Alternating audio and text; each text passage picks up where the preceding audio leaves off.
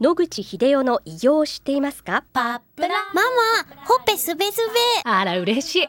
パパも毎日元気で疲れ知らずね。まあな。おばあちゃんも近所で若いと評判だよ。おかげさまで。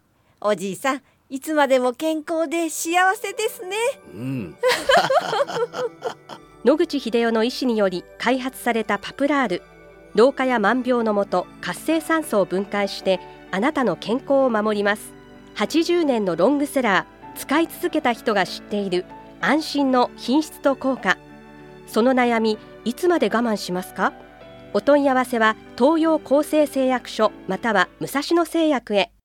白川先生おはようございます。はい、おはようございます。今週もお話をどうぞよろしくお願いいたします。よろしくお願いします。先生ですね、はい。あのフィンランドで調査があったというちょっとお話を聞きまして、はい。それはですね、はい。心臓に問題がある中高年1200人を2つのグループに分けて、片方は食事の療法、運動療法などをええ。徹底した指導をしたグループがあって、はい。その逆に何もせずに放置したグループがあって、で、10年後の追跡調査で、えー 指導した方のグループの方が死亡率が高かったという話があったらしいんですが、はこれは一体あの、どういうことなんでしょうか？医学的に良いと思ってやってきたことがはい、現状ちょっと違ったというのは？はい、前にもですね、えフィンランドショックっていうのをお話したと思いますけども、緑黄色野菜を食べる方がはい。がんがなりにくいという結果が出たと。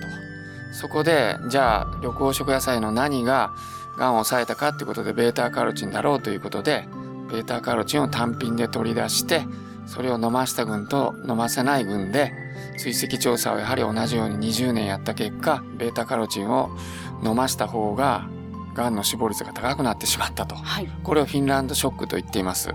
今お話しした話は別に不思議な話でも何でもないと思います。っていうのは、この答えを素直に取れば、要するに指導の内容が間違っていたということです。はい。現在ではコレステロールを下げることに死亡率には何の関係もないというデータがアメリカの大規模な疫学調査の結果から出ています。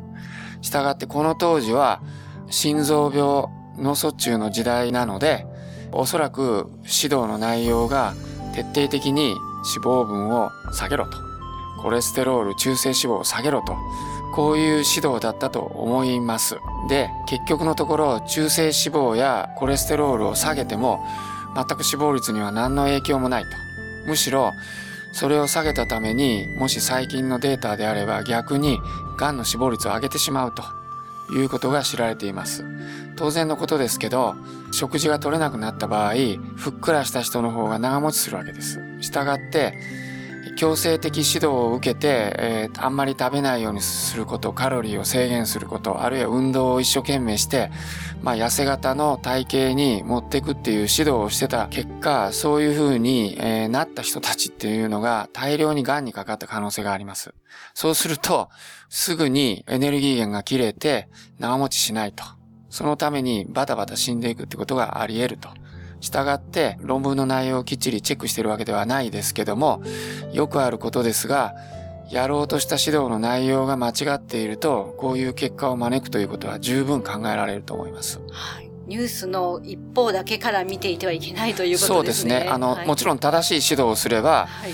正しい結果が誘導できると思いますけども、はい放置した人たちよりも悪くなってしまったということは明らかに何らかの意図的な目的で何かを下げたり上げたりしてるはずです。はい。最終目標として例えばコレステロールの値をいくつか以下に下げさせようとしたとかはい。糖質を制限してカロリーを制限しなさいということを強制的にやらした可能性が非常に高いです。こういう疫学調査をやるときに強制的に一つの指標に向けて何かをやろうとしたり単品をいじくろうとしたりすると、まあこういう結果になることもあるんだと私は思いますけどね。はい。昨今、ブーム的にはい一つの健康法がもてはやされて、それに飛びつく方っていうのは往々にして多いかと思うんですが、はそういった面でも気をつけた方がいいということですね。そうですね。。あの、今は糖質制限のブームですね。で、糖質制限をすると、カロリーがガタンと下がるので、一瞬にして痩せます。簡単です。要するに炭水化物を取るのをやめると、あっという間に体重が下がります。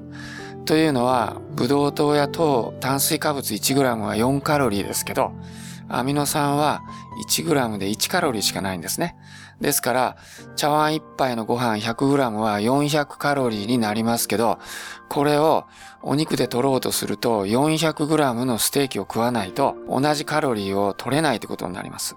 朝昼晩3杯食べてる茶碗をどけてしまうってことになると、これはものすごい量の、あの、タンパク質を取らないと補えないということになるんですね。だから非常にカロリーが下がってしまいます。現に、あの、有名なね、方が糖質制限に成功したけれども、亡くなってしまったという事例もありますので、あまり極端なことをやるのは、あの、いいことではないと思いますが。はい、そうですね。個人個人の勝手な判断でやると危ないですね。そうですね。はい。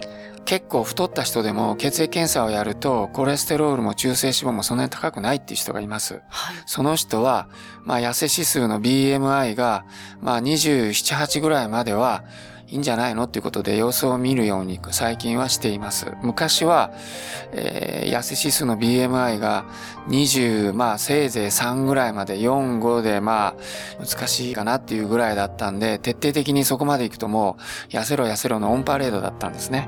まあそれは日本人の死因の第1位が心臓脳血管病だったので、動脈硬化をあの起こさないために、そういう脂肪系の調整をしろということでやってたわけですけども、今は癌の方が主流です。そのために、あの、痩せ指数も昔は18から23ぐらいまででしたけど、今はもう22、3から25、6、下手をすると7ぐらいまで OK っていう時代にもう完全に変わってるわけです。はい、まあ、こういう中で、例えば昔の生活習慣、食事指導で痩せろ、走れっていう指導をもしやった場合、死亡率を大きく上げてしまう可能性は十分にあると思いますけどね。はい。いろんな健康法がありますが、そうですね。その時々によって、その方のそのコンディションにもよっても変わりますので、そうですね。専門家にご相談の上ということですね。そうですね。はい。はい、ありがとうございます。はい、どうも。お話の相手は FM 西東京の飯島千尋でした。